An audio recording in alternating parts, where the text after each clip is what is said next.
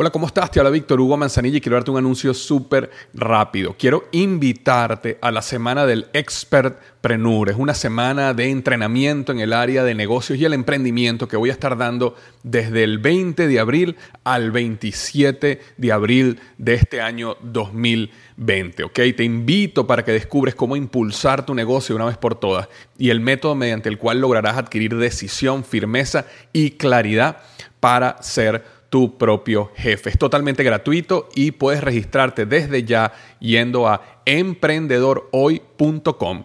Emprendedorhoy.com. Semana del Expertpreneur. Te invito www.emprendedorhoy.com.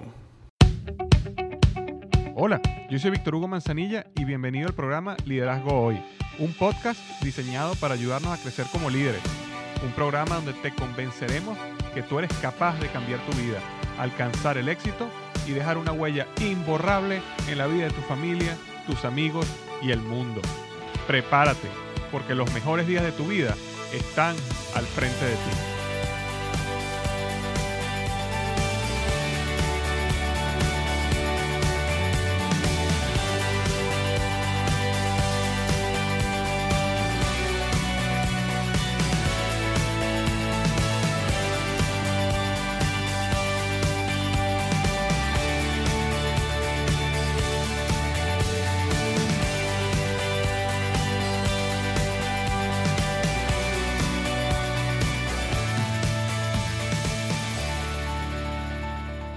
Hola, ¿qué tal? Bienvenido al episodio número 153 del podcast Liderazgo Hoy. Hoy vamos a estar hablando de los cuatro pilares de la inteligencia emocional en el liderazgo. Los cuatro pilares de la inteligencia emocional en el liderazgo, también llamado EQ, ¿ok? Cuando hablan de inteligencia emocional, ¿ok? O EQ en inglés, ¿no? De la misma inteligencia emocional. Si, si nosotros vemos el liderazgo, en mi opinión existen dos armas poderosas, ¿ok? Como líder que son la mente y el corazón. Y cuando yo hablo de la mente, hablo de la mente, la inteligencia de un líder. También algunas personas lo llaman como coeficiente intelectual o, IQ, ¿no? Pero más que el IQ, que, que es una medida muy específica de la capacidad intelectual de un ser humano, me refiero a esa capacidad de análisis y estrategia. Aunque IQ mide mucho la capacidad de análisis de una persona, no necesariamente mide la estrategia. Y el IQ, como lo conocemos en la actualidad, es una medida nuevamente muy específica en base a, una, a un test muy específico. Aquí básicamente lo que quiero hablar es la mente del líder, es decir, esa capacidad de, de analizar un proyecto, un negocio, de entender la estrategia, de entender lo que está pasando, de tomar las decisiones correctas, de dirigir a la gente en la visión correcta y dar resultados. Entonces eso viene la parte de la capacidad mental del líder. Pero también está el corazón. Y el corazón es lo que hoy voy a llamar como inteligencia emocional o EQ que es esa capacidad que tiene el líder de conectar con otros seres humanos e influir en ellos. Y, y, es importante entender que un líder necesita desarrollar ambas y ambas se pueden desarrollar. Ahora, nuevamente, cuando tú estudias el IQ o coeficiente intelectual, te van a decir que el coeficiente intelectual rara vez se puede subir. Tú tienes un número, tienes un valor, te haces un examen, tienes un valor y ese valor permanece mayormente constante a lo largo de tu vida. Pero yo no estoy hablando ahorita específicamente del IQ, quiero recalcar eso. Simplemente sí quiero hablar de que esa capacidad estratégica, esa capacidad de entender un negocio, esa capacidad de entender una, una empresa o un proyecto con el tiempo, tomando decisiones, tomando malas decisiones, tomando buenas decisiones, aprendiendo de tus errores, entendiendo cómo funciona el mercado. Eso te va a dar desarrollar esa capacidad de análisis y estrategia. Y por otro lado, la inteligencia emocional o EQ también es algo que se puede desarrollar. Entonces, este, nuevamente, cuando uno habla de que uno tiene que desarrollar ambas, es que una persona, por ejemplo, un líder que se someta a propósito, ¿ok? A estudiar un negocio, estudiar la historia de un negocio, estudiar la competencia de un negocio, desarrollar experticia en su área de trabajo, en su producto específico, en el rol que él tiene en la empresa. La persona que se, eh, se enfoca en eso desarrolla esa parte mental. Pero también es importante entender que necesitamos desarrollar esa parte de inteligencia emocional, la parte del corazón del líder. Y es un aspecto súper importante para el desarrollo del liderazgo. ¿Por qué? Porque todo gran líder entiende que es imposible lograr resultados significativos si tú no logras influir en tu organización, en tus aliados y en tus clientes. Recuerda que cualquier proyecto, cualquier negocio, cualquier empresa tiene, por supuesto, clientes que compran tus productos y servicios. ¿ok? Tiene empleados, equipo, que también tienes que influir en ellos. Y tienes aliados, que son proveedores, que son aliados claves a lo largo de tu proceso, que también te apoyan en todo el desarrollo de tu negocio. Y para tú poder crear un equipo de alto desempeño, para tú poder crear un ambiente que tú quieres crear para lograr resultados, necesitas desarrollar esa inteligencia emocional. Entonces, ambos hay que desarrollarlos. Ahora, cuando hablamos de inteligencia emocional, que es lo que vamos a estar hablando hoy, muchas veces es difícil entender qué significa inteligencia emocional. A veces las personas dicen, bueno, mira, un líder que eh, es capaz de afrontar las crisis sin explotar, sin reaccionar emocionalmente, es una persona que tiene inteligencia emocional. Otras personas dicen, bueno, no, mira, ya va, es que inteligencia emocional es cuando el líder es capaz de inspirar y motivar a la gente y es una persona que tiene, que es sociable, que le gusta compartir, desarrollar amistad con su equipo, eso es inteligencia emocional.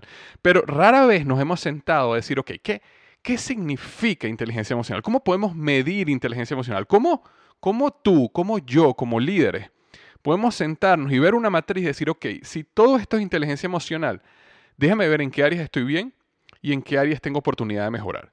Y eso es justamente lo que quiero hablar hoy. Hoy quiero darte esos cuatro pilares de la inteligencia emocional y te das cuenta que varios de esos pilares tienen habilidades en cada uno de ellos que necesitas desarrollar. ¿Y cuál es la idea? Que tú puedas agarrar esta matriz que te voy a mostrar hoy, esta, esta infografía o matriz, y verle y decir, ok, en esta área, en este pilar yo estoy bien, en este pilar estoy más o menos, sin embargo, esta habilidad la tengo muy bien, esta habilidad no la tengo tan bien, debo desarrollar esta, esta habilidad un poco mejor, necesito enfocarme acá, y que tú puedes realmente tener un mapa que te diga, ok, ahora sí entiendo lo que significa inteligencia emocional para mí como líder.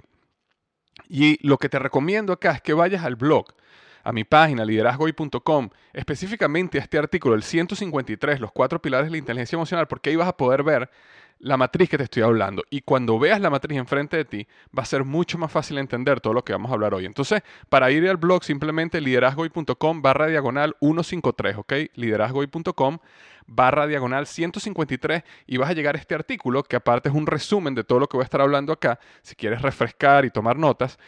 Y por supuesto vas a poder ver el gráfico y la matriz que te muestra todo lo que vamos a hablar aquí y te va a dar una visión mucho mejor de qué es lo que significa inteligencia emocional y cuáles son esas habilidades, áreas y pilares que tienes que desarrollar para convertirte en un líder con una alta inteligencia emocional. Entonces, comencemos.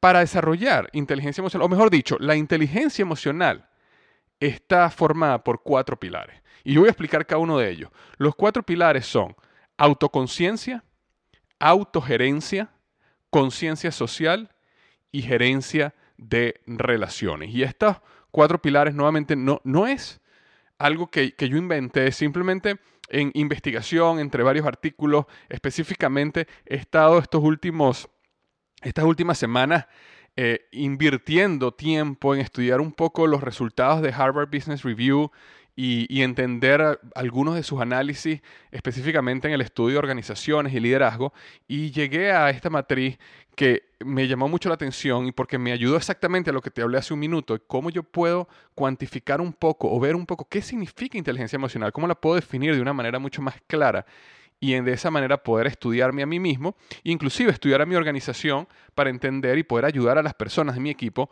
a mejorar su inteligencia emocional. Entonces, nuevamente, tiene cuatro pilares. La autoconciencia, la autogerencia, la conciencia social y la gerencia de relaciones. Vamos a empezar por el primero, autoconciencia. La autoconciencia, o también lo podemos llamar conciencia de sí mismo, la conciencia de ti mismo, la conciencia de mí mismo, ¿ok? Es la capacidad como líderes de vernos realmente como somos. ¿Qué quiero decir con esto? Todos nosotros, tú y yo, tenemos puntos ciegos. Áreas donde somos percibidos por otros de manera diferente, de manera distinta a lo que creemos que somos. Y mientras menos puntos ciegos tú tienes, mayor es tu autoconciencia. Ahora, todos conocemos personas, estoy seguro has tenido algún jefe, algún compañero de trabajo, que existe una gran diferencia entre lo que ellos creen que son y lo que en realidad son. Ok, no, no sé si alguna vez te ha pasado que tienes uno de estos jefes que habla bien de sí mismo, habla muy bien de sus estrategias de liderazgo o de su visión o lo que sea, y a espaldas todo su equipo está riéndose o hablando mal de él. ¿Por qué? Porque él está ciego a la realidad. Él cree que es bueno, pero la realidad es malo. Él cree que es un gran jefe, pero la realidad es que es un mal jefe. Y esto nos pasa no solo en el área de liderazgo, constantemente, eh, yo recuerdo cuando, ya tengo años que no lo veo, pero cuando veía el programa este, American Idol o estos estudios de estos programas de música, ¿no? Siempre llegaban estas personas que se creían que eran grandes cantantes.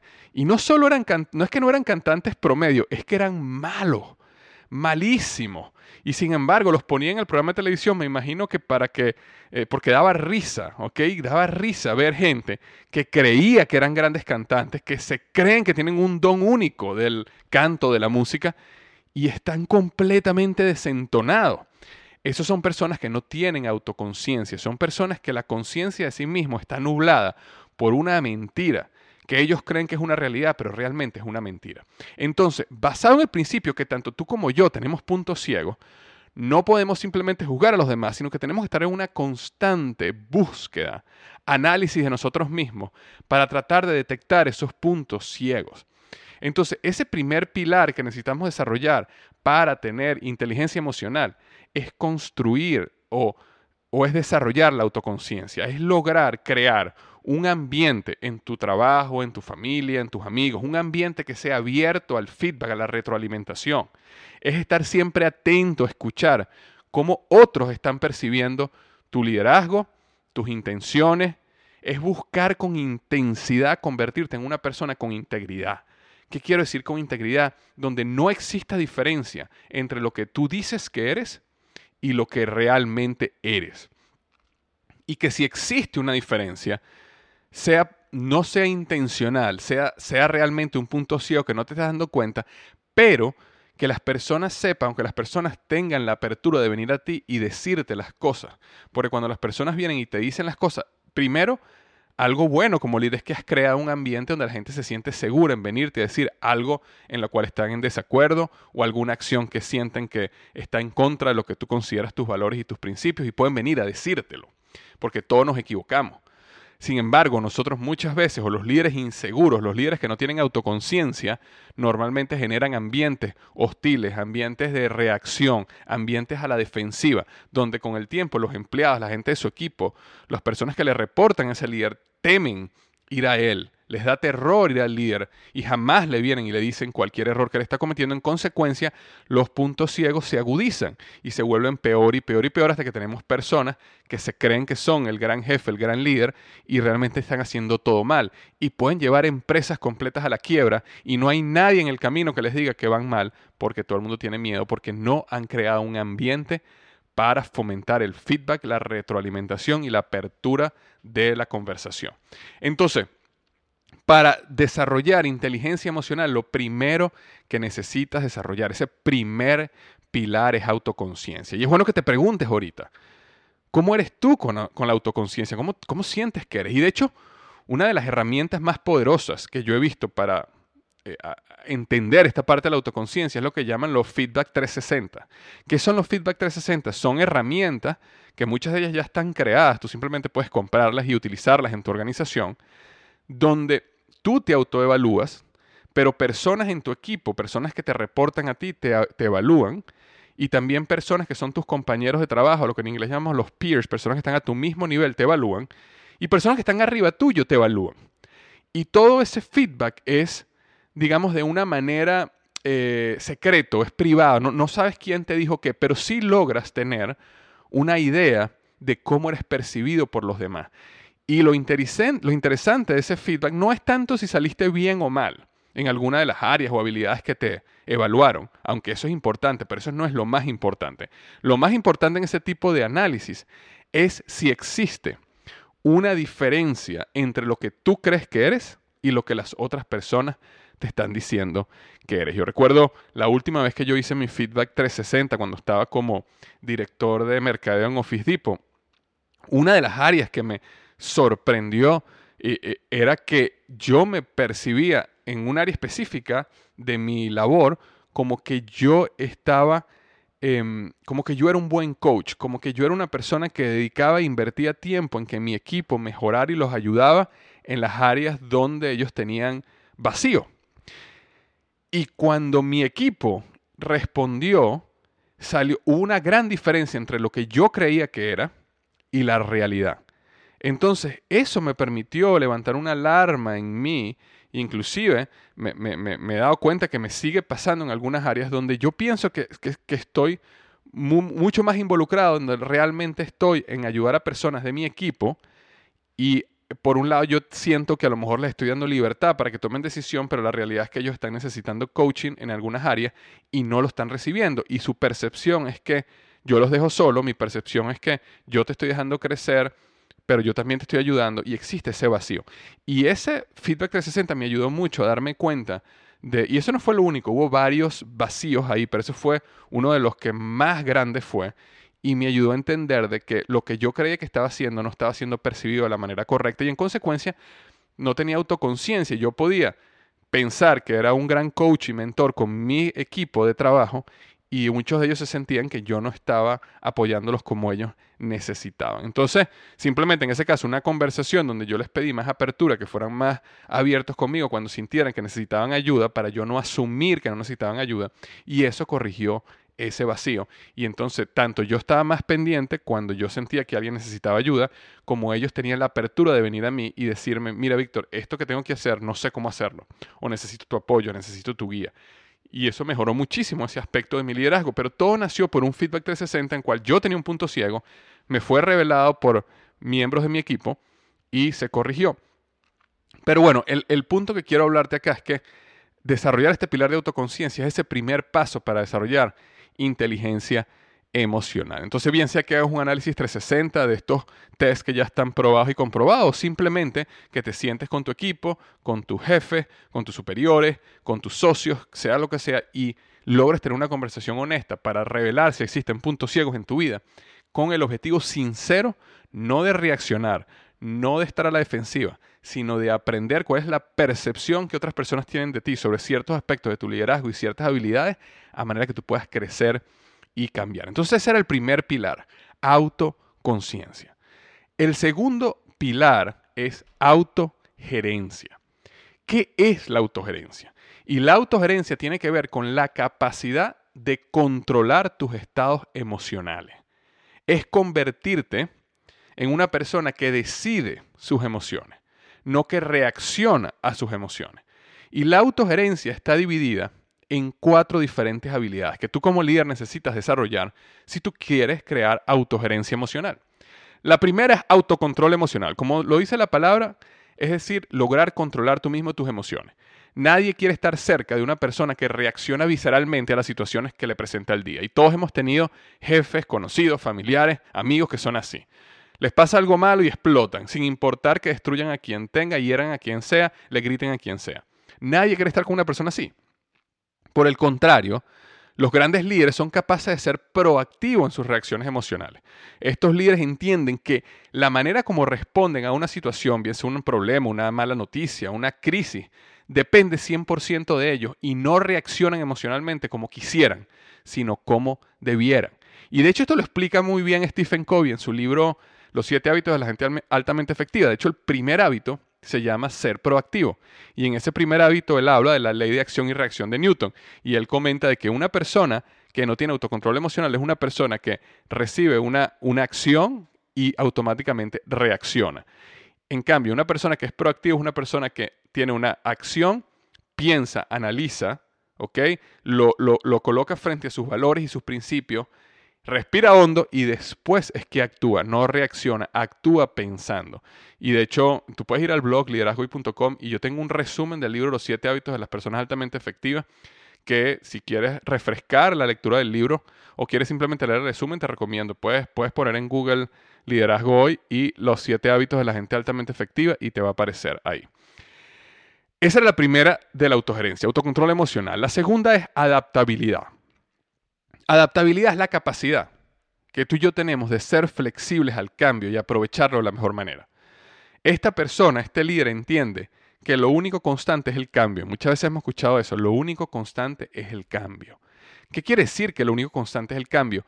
Que no reacciones al cambio, que no rechaces al cambio, que estamos en una época y que para siempre estaremos de ahora en adelante en una época de cambios constantes y sonantes y cada vez van a ser más rápidos y más violentos. Y esta persona siempre está abierta a maximizar los resultados de esa inevitabilidad perdón, del cambio en su vida, en su organización y su empresa. De hecho, la clave de este líder no es que solamente acepta el cambio como inevitable. Ese es el primer paso. Acuérdate que existen las personas que reaccionan al cambio. Ese, está fuera. Aquí no estamos hablando ni siquiera que eres una persona que acepta el cambio como inevitable, sino que da un paso más y se pregunta, ¿cómo yo puedo aprovechar este cambio de la mejor manera? ¿Cómo puedo yo posicionarme o posicionar mi negocio para estar en una situación ganadora luego que este cambio se concrete? Ok, entonces no es solo es aceptar el cambio, es ser proactivo y ver cómo tú puedes maximizar tu posición para cuando el cambio se concrete, tú seas el ganador en esa situación. Esa es la adaptabilidad. Esa es la tercera habilidad que tienes que desarrollar, la segunda, perdón, habilidad que tienes que desarrollar en la autogerencia. La tercera es orientación al logro. Muchas veces nosotros como líderes, especialmente cuando estamos hablando de inteligencia emocional, es que creemos que esta parte de inteligencia emocional, el corazón, como hablé al principio, solo tiene que ver con conectar con otros seres humanos. Pero la realidad es que también tiene que ver con lograr resultados. De hecho, si tienes tiempo siguiéndome, sabes que una de las cosas que yo siempre he dicho hasta el cansancio es que un líder necesita dar resultados. Porque un líder que consecutivamente, que constantemente no logra resultados, socava su liderazgo. ¿Cómo es eso, Víctor? Sí, tú puedes tener un líder que, mira, tú puedes tener un líder que sea el mejor del mundo, todo el mundo lo quiera, hay una conexión y amor con el equipo, el equipo se sienta inspirado, el líder tiene sabiduría. Digamos que este líder que te estoy hablando es un entrenador de fútbol, un entrenador de fútbol que todo el mundo adora, tiene carisma, el equipo lo quiere, es un gran entrenador. Todo el equipo está contento contento y inspirado. Cada vez que él da un discurso, el equipo sale lleno de energía. Sin embargo, si ese equipo empieza a perder los partidos de fútbol, los juegos de fútbol constantemente, al poco tiempo ese entrenador, no importa el carisma que tenga, pierde la confianza de la fanaticada, pierde la confianza del equipo y terminan despidiéndolo. Así es sencillo. Entonces, un líder necesita tener un enfoque en lograr los resultados porque el líder sabe que cada victoria es una piedra más en la estructura que sostendrá su liderazgo. Y entonces es importante entender que cada vez que un líder fracasa, coloca una visión, un proyecto, una idea y fracasa, socava su liderazgo. Por supuesto, si tú has construido liderazgo y te equivocas y te equivocas un par de veces, bueno, tú te vuelves a levantar, eres honesto y cambias y a lo mejor este fracaso inclusive es un aprendizaje y mejora tu liderazgo con el tiempo. Pero si constantemente, si no eres una persona que está enfocada en, el líder, en los resultados, sino solo estás enfocado en crear relaciones, en que haya un buen, un buen ambiente de trabajo, en que todo el mundo se quiera, en que todo el mundo conecte, pero la organización, el negocio no está dando resultados, entonces terminará eso, esa falta de resultados terminará socavando tu liderazgo y terminará sin liderazgo alguno y terminará sin negocio o despedido o fuera del equipo. ¿Ok? Y la cuarta y última de estas habilidades que tú necesitas desarrollar para tener autogerencia es el optimismo. ¿Por qué el optimismo? Porque las personas siempre ven al líder para, eh, ¿cómo te puedo decir? Las personas siempre ven al líder para tratar de leer su creencia real sobre lo que depara el futuro. Si un líder está ya de por sí el líder está un poco preocupado por el cambio. Ya de por sí el líder está un poco preocupado porque sabe que necesita dar resultados y no tiene resultados garantizados. Si un líder ya está en ese estado, imagínate cómo está el equipo. El equipo está aún más ansioso, más asustado, más preocupado. Si a un líder no le gusta el cambio, a un equipo menos le gusta el cambio. Entonces, un líder que realmente cree en su equipo, un líder que realmente cree en su plan y en su estrategia, siempre va a transmitir ese optimismo a su equipo.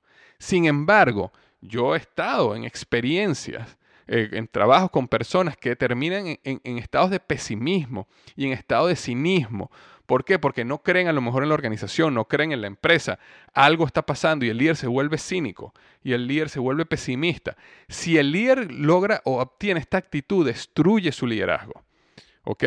El pesimismo y el cinismo, no importa qué tanta conexión y cercanía tengas con los miembros de tu equipo, no importa si ese miembro de tu equipo es tu mejor amigo, ten cuidado con ser pesimista y, y tener ese cinismo, ¿ok? Porque eso va a destruir tu liderazgo si dejas que tome control de tu vida. Y la realidad es que si tú no crees en el equipo, si tú no crees en la empresa donde estás, si tú no crees en tu negocio, si tú realmente crees, tienes pesimismo acerca del futuro, lo mejor es que te muevas, que te vayas a un lugar donde tengas la creencia, donde sí creas en lo que va a pasar, donde sí creas en el equipo, donde sí creas en los resultados. Porque nadie sigue a un pesimista y nadie sigue a un cínico. Entonces, ten cuidado que en los momentos de crisis, porque todos vamos a pasar por algún momento de crisis en nuestro negocio, en nuestro trabajo, en nuestra organización, que tú seas el que rápidamente entra o encaja en el, en el patrón de pesimismo y cinismo. La gran mayoría de las personas van a entrar en pesimismo y cinismo, porque eso es lo normal, eso es lo que sucede cuando hay una crisis, cuando las cosas salen mal, cuando el negocio está decayendo. Sin embargo, las personas, los líderes que son capaces de entender que aunque estamos en una mala situación, que las cosas van para abajo, vamos a sentarnos, vamos a establecer un plan, vamos a creer en el plan y vamos a ponerle todo nuestro corazón a un plan cambian el pesimismo y el cinismo por optimismo. Y eso es una parte fundamental para, la, para cuando hablamos de la autogerencia. Entonces, ¿por qué hablamos de la autogerencia específicamente con el optimismo? Porque aunque tú quieras ser pesimista, aunque tú no creas 100%, necesitas autogerenciarte y decir, no, yo voy a crear un plan, yo voy a trabajar aquí, yo voy a hacer que esto suceda y en consecuencia voy a estar optimista acerca de esto. Y nuevamente, si después que haces todo ese trabajo no te sientes optimista, es mejor que te muevas a otra organización o a otro equipo o a otro lugar donde sientas y tengas creencia en lo que están haciendo. Porque si no, no vas a lograr crecer, no vas a lograr los objetivos y vas a socavar tu liderazgo. Entonces, Acuérdate que estamos todavía en ese segundo pilar. El primer pilar, habíamos hablado que era la autoconciencia. El segundo pilar la autogerencia, que tenía cuatro habilidades, autocontrol emocional, adaptabilidad, orientación al logro y optimismo. Y ahora vamos al tercer pilar, que se llama conciencia social. ¿Qué es conciencia social?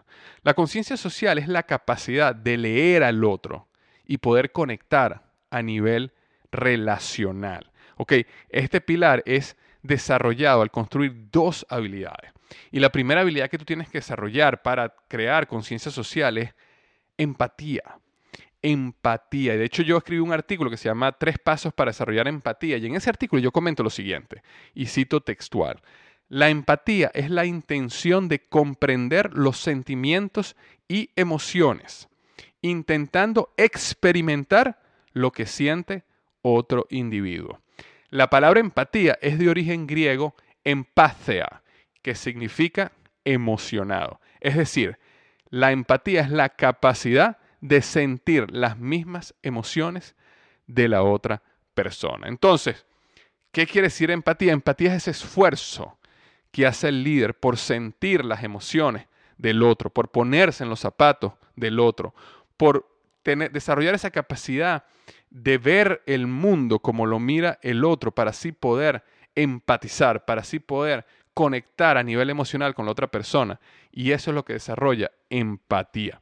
Un líder que solo ve el mundo desde su ángulo, desde su punto de vista, entonces no tiene empatía. Una persona, por ejemplo, digamos un hombre, puedo dar un ejemplo, un hombre que es el líder de una organización, puede ser que él no entienda, por ejemplo, la necesidad que tiene una madre que este, acaba, acaba de dar a luz a un hijo, a lo mejor a 3, 4, 5, 6 meses atrás, de estar con su hijo cuando el hijo está tan pequeño. Y darle la flexibilidad, por ejemplo, a esa mujer de salir más temprano, llegar un poco más tarde, ir a las citas médicas, si el niño se enferma, trabajar desde, desde casa. Esa, esa capacidad se logra cuando hay empatía. Y por eso es muchas veces una mujer jefa, por ejemplo, que tuvo hijos entiende más a otra mujer que tuvo un hijo y entiende los sentimientos y las emociones que están pasando por una mujer cuando dio a luz a un hijo. Y entonces, ¿por qué? Porque tiene más empatía. Pero si tú, por ejemplo, eres un hombre y tienes mujeres que te reportan a ti, entonces debes buscar, tratar de entender este tipo de cosas, porque es diferente a lo que harías tú como hombre. Y estoy simplemente utilizando un ejemplo. Puede ser que no sea así con todos los hombres, pero en general es más difícil, por ejemplo, que un hombre entienda esa conexión de una madre con un hijo recién nacido. y que un momento que el niño está enfermo o que se siente un poquito mal, darle esa oportunidad a ella, trabajar desde casa, por dar un ejemplo, o tomarse una tarde libre para poder ir a, cuidar a su hijo, llevarlo al médico, es, vale oro para una mujer. Cuando otra persona, bien sea mujer o hombre, entienden, son empáticos a esa necesidad que esa persona tiene en ese momento, o cuando está embarazada, por dar un ejemplo. Es otro ejemplo donde nosotros como hombres, como nunca hemos estado embarazados, no entendemos, no hay manera de entenderlo. No lo vamos a entender. Y de hecho, cuando uno trata de hacer como que uno entendió, a las mujeres eso le molesta porque ellos te dicen, no, no, no, tú no entiendes porque tú no sabes lo que es esto. Y es verdad. Sin embargo, la empatía es ese esfuerzo que uno hace para sentir las emociones del otro, para ponerte en los zapatos del otro. Y si tú eres un líder que desarrolla empatía, conectas mucho más con tu equipo, porque ellos se sienten entendidos y comprendidos a nivel emocional. Entonces, esa era la primera, la primera habilidad en el, en el caso de la conciencia social. Y la segunda habilidad que tienes que desarrollar para crear conciencia social es lo que se llama conciencia organizacional. ¿Qué significa conciencia organizacional? Un líder necesita entender la organización como todo, que no estoy hablando solamente de tu equipo, sino la organización completa de la empresa donde tú estás eh, y cómo ella conecta un líder necesita ser sensible a los diferentes sistemas de recompensa. Y te voy a dar un ejemplo. ¿Qué, ¿Qué, pasa cuando tú hablas de sistemas de recompensa? Porque muchas veces las personas piensan que en un equipo, como todos recibimos un salario, suponiendo que fuéramos todos empleados de una organización, entonces nuestra recompensa, nuestro sistema de recompensa es el dinero. O si estamos todos en un equipo y todos queremos lanzar un producto al mercado, entonces nuestro, nuestro objetivo para todos es lanzar este producto al mercado. Entonces todos estamos alineados en el mismo objetivo. Eso es falso, eso no es real. Eso es real en papel, pero no es real en la, en la ejecución. ¿Por qué? Porque dentro de un mismo equipo, por dar ese ejemplo, dentro de un mismo equipo, donde vamos a lanzar un producto o un servicio al mercado, si tú le preguntas a la gente de ventas y mercadeo, su objetivo es vender, es que el producto sea un éxito en ventas. Pero el objetivo de las personas de investigación y desarrollo de RD, su objetivo es la creación de un producto o un servicio que cumpla con la calidad prometida. Es decir, si tú vas a decir que este producto limpia tres veces mejor que la competencia, el de RD, el de investigación y desarrollo, él está en el laboratorio creando una fórmula para asegurar que el producto limpie tres veces mejor que la competencia. Y su objetivo es que esa promesa que tú le estás dando al consumidor sea real. Ahora, si en tu equipo hay una persona de legal o regulatorio, las personas de legal y regulatorio, su objetivo es, bueno, cuando lancemos esto, necesitamos estar protegidos legalmente ante cualquier eventualidad. Ahora, en tu equipo tú también tienes gente que son de suministro de productos, o como decimos en inglés, product supply. ¿Cuál es el objetivo de ellos? Hacer la cadena de suministro eficiente. ¿Ok? Que, que, tengas la mínima cantidad de pérdidas en la, en la, cadena de suministro para que el producto sea eficiente, los inventarios lo más bajo posible, el pronóstico de venta sea el más, eh, que sea el mejor entonces la gente de ventas y mercado está diciendo, no, vamos a producir muchísimo, vamos a llenar los inventarios hasta arriba porque vamos a vender, vamos a vender. Y las personas de suministro de producto dicen, no, no, no yo, no, yo no puedo aumentar los inventarios al máximo porque imagínate todo el dinero que eso significa en inventario. Y si después no vendes, ¿quién se, qué, ¿qué hacemos con todo ese producto? Entonces hay una tensión, ¿verdad? Y la persona de finanzas en tu equipo, tienes una persona de finanzas, ¿cuál es su objetivo? Que el margen sea lo mejor posible. Entonces, el, de, investigación y desarrollo está haciendo la mejor fórmula posible, pero el de finanzas le está diciendo, no, no, córtale este activo, córtale a este químico, córtale este producto, porque necesitamos hacer la fórmula más económica para que financieramente esto dé. Entonces, tú tienes un equipo que está todo tratando de lanzar un producto al mercado, y te lo digo yo que durante, bueno, 12 años en Procter Gamble trabajé en y, tres años y medio de esos dos estuve como gerente de proyectos, liderando proyectos de esta magnitud. Y tú como líder necesitas entender que cada eh, organización, cada rol, cada persona tiene eh, un sistema de recompensas diferentes y está buscando objetivos diferentes. Ahora, si tú como líder del equipo logras conectar todas esas necesidades y logras que todo el mundo se sienta escuchado y que tú hagas un esfuerzo consciente y real en que vamos a lanzar este producto al mercado, vamos a lanzar este servicio al mercado, a la vez que logramos los objetivos de cada uno de nosotros, y que a lo mejor cada uno de nosotros va a tener que comprometer algo, ceder en alguna cosita aquí y allá, pero al final todos vamos a lanzar el producto, va a ser un éxito y todos vamos a ganar. Entonces, esa capacidad es lo que te da el verdadero liderazgo. ¿Ok? Es es entender de que cada persona tiene objetivos particulares y tú como líder necesitas desarrollar ese arte. ¿Cómo logramos los objetivos particulares a la vez que logramos los objetivos del equipo? Pero tú solo puedes lograr eso si tienes conciencia organizacional, porque si no lo que empieza es una pelea entre divisiones. Entonces el de R&D está peleando con el de mercadeo y venta, el de mercadeo y venta está peleando con el de finanzas, el de finanzas está peleando con la cadena de suministro y, y no hay un equipo, lo que hay es una destrucción ahí porque todo el mundo está protegiendo sus intereses. Pero si tú como líder entras ahí, entiendes la organización, entiendes los sistemas de recompensas, entiendes que está buscando cada persona y logras manejar eso, entonces el cielo es el límite y logras ser un gran líder en la organización. Y eso se logra con conciencia organizacional, que junto con empatía es lo que te da ese tercer pilar que se llama conciencia social. Y el cuarto y último pilar para desarrollar inteligencia emocional, ¿ok? Es lo que se llama la gerencia de las relaciones. ¿Qué quiero hablar yo o qué quiero decir cuando digo gerencia de relaciones? Para ser un gerente de relaciones es importante entender, y, de hecho la mejor manera de explicarlo es, es desarrollando, eh, perdón, desarrollando cinco habilidades. Si tú desarrollas estas cinco habilidades que las vas a entender perfectamente cuando te las diga, entonces logras lo que se llama gerencia de las relaciones. La primera habilidad que necesitas desarrollar como líder, y es básicamente lo mismo que líder significa, es influencia es esa capacidad de impactar decisiones y la trayectoria de personas, de proyectos, con tu punto de vista. Es esa capacidad de tener análisis, estrategia, pero lo más importante, punto de vista, poder comunicarlo bien y poder influir en ese punto de vista.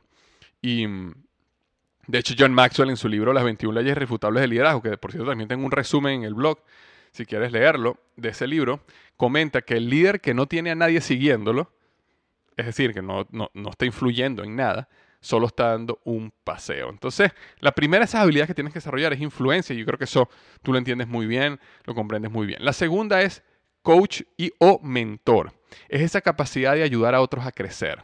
Entonces, no es solo tener influencia, que hablamos ahorita, ese es el primer paso, pero también necesitas ser mentor, necesitas ayudar a otros a crecer. Es importante desarrollar influencia, pero el valor añadido de un gran líder es cuando se invierte en otros para llevarlos a su mismo nivel, es tratar de elevar a otras personas a llegar a su nivel. Y de hecho, eh, una de las frases típicas que, de John Maxwell que dice un buen líder desarrolla seguidores, un gran líder desarrolla líderes.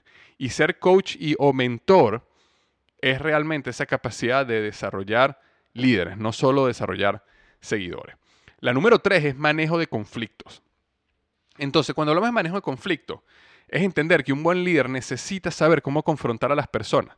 Ok, el feedback o retroalimentación que tú como líder le das a otras personas es una herramienta muy poderosa para ayudar a las personas a crecer y desarrollarse a su máximo potencial. Y de hecho, muchas veces, especialmente cuando hablamos de inteligencia emocional, creemos que el líder no debería confrontar o que no debería tocar los puntos álgidos porque entonces dañamos la relación. Y, y nosotros, como estamos hablando de inteligencia emocional, estamos hablando de relaciones, entonces es mejor cuidar la relación. Pero por el contrario, un líder con alta inteligencia emocional no tiene ningún problema de entrar en conflicto si es necesario, porque entiende que ese conflicto, hecho, manejado de la manera correcta, va a traer crecimiento y desarrollo en la otra persona, en él mismo, en la organización, en el proyecto. Y de hecho, confrontar a otro en mi, en mi vida como líder, en mi crecimiento como líder, es una de las áreas donde más he tenido que crecer, porque naturalmente no no es algo que me viene natural de mí, es algo que yo evito de manera natural. No me gusta confrontar a las personas. Y de hecho escribí un libro donde cuento un poco de mi aprendizaje en este proceso de eh, confrontación que se llama Cómo confrontar a las personas correctamente. También lo puedes buscar en Google, busca liderazgo hoy, cómo confrontar a las personas correctamente si esto es un área donde tú te sientes que hay una oportunidad para ti y quieres mejorar. Ahí te cuento un poco de mi historia, te cuento un poco de lo que lo que aprendí en este proceso y ciertos principios que tomé de otros autores sobre este proceso de confrontación. Entonces, te había hablado tres, hasta ahora tres habilidades para el área de gerencia de relaciones, que era influencia, ser coach o mentor, manejo de conflictos. La número cuatro es trabajo en equipo.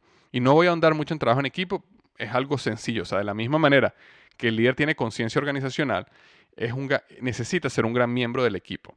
Ahora, cuando hablamos de inteligencia emocional, no se trata solo de ser un gran miembro del equipo, un gran colaborador, porque eso lo sabemos, sino es influir en el equipo para que tengan claridad de objetivo y de asegurarse que el equipo está formado por otros grandes miembros.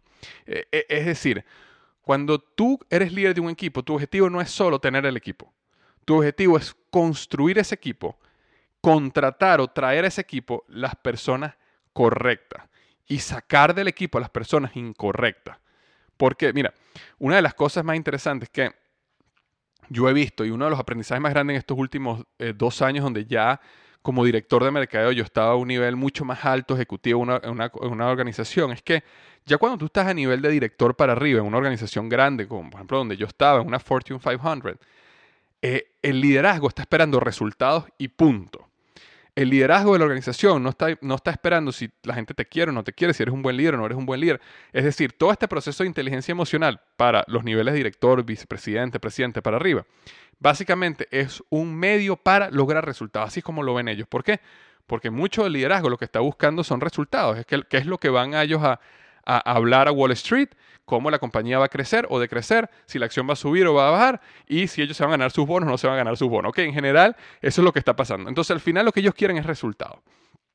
Entonces tú como líder, cuando ya tú estás a estos niveles, tú, no, tú, necesitas dar resultados porque si no estás fuera.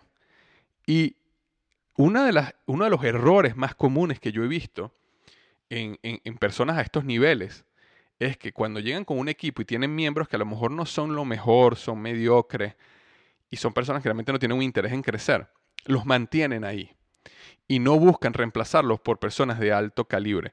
Yo, uno de los aprendizajes que he tenido es que tú necesitas crear un equipo con personas de alto calibre, personas excelentes. Y de hecho, cuando tú estudias los grandes coaches de deportes del mundo, todos te van a decir que no es solo un gran coach, necesitas un gran equipo.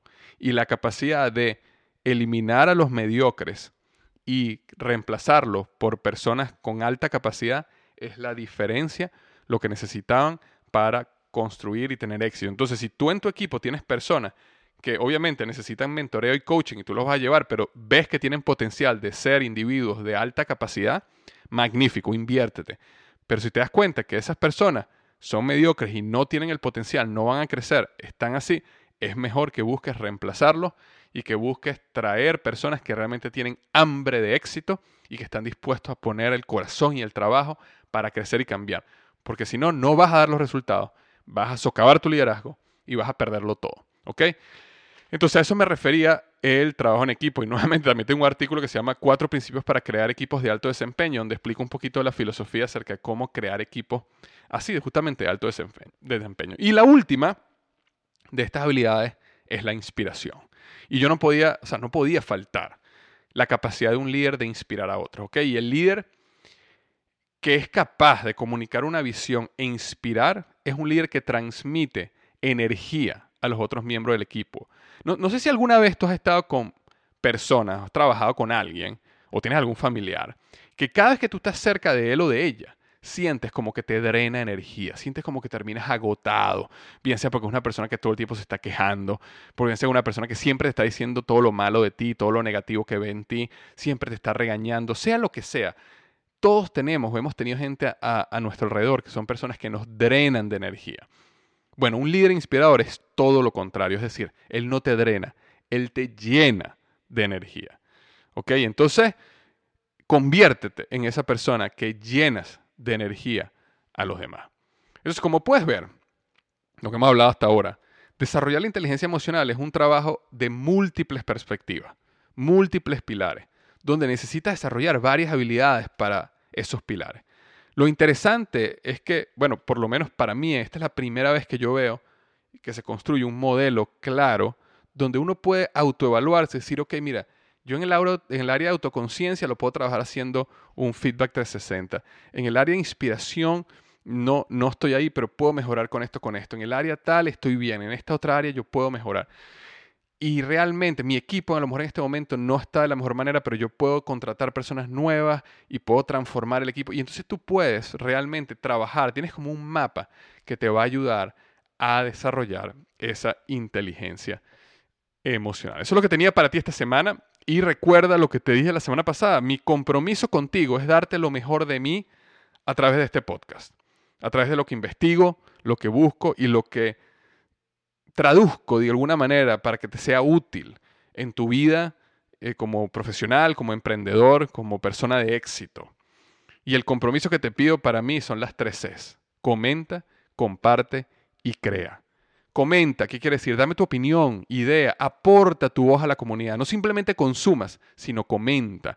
Ve al blog liderazgoy.com barra diagonal 153, 153, ¿ok? Y deja tu opinión, comparte con la comunidad. Deja tu voz, aporta tu voz.